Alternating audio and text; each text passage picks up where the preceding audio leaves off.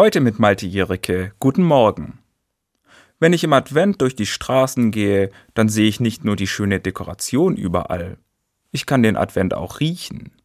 Es duftet nach Glühwein und gebrannten Mandeln. Schmecken kann ich den Advent auch.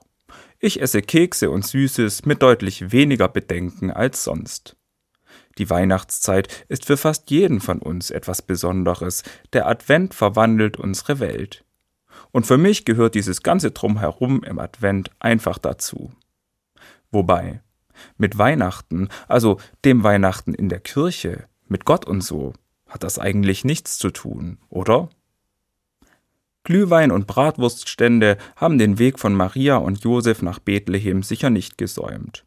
Und der Stall, in dem Jesus zur Welt gekommen ist, wird gerne zusammen mit dem Attribut dunkel verwendet kein Glitzern und keine beleuchteten Tannenbäume.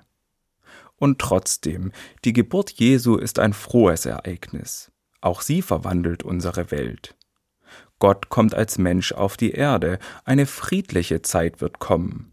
Das ist der Kern der biblischen Weihnachtsgeschichte. Gott verspricht den Menschen an Weihnachten eine gute Zukunft.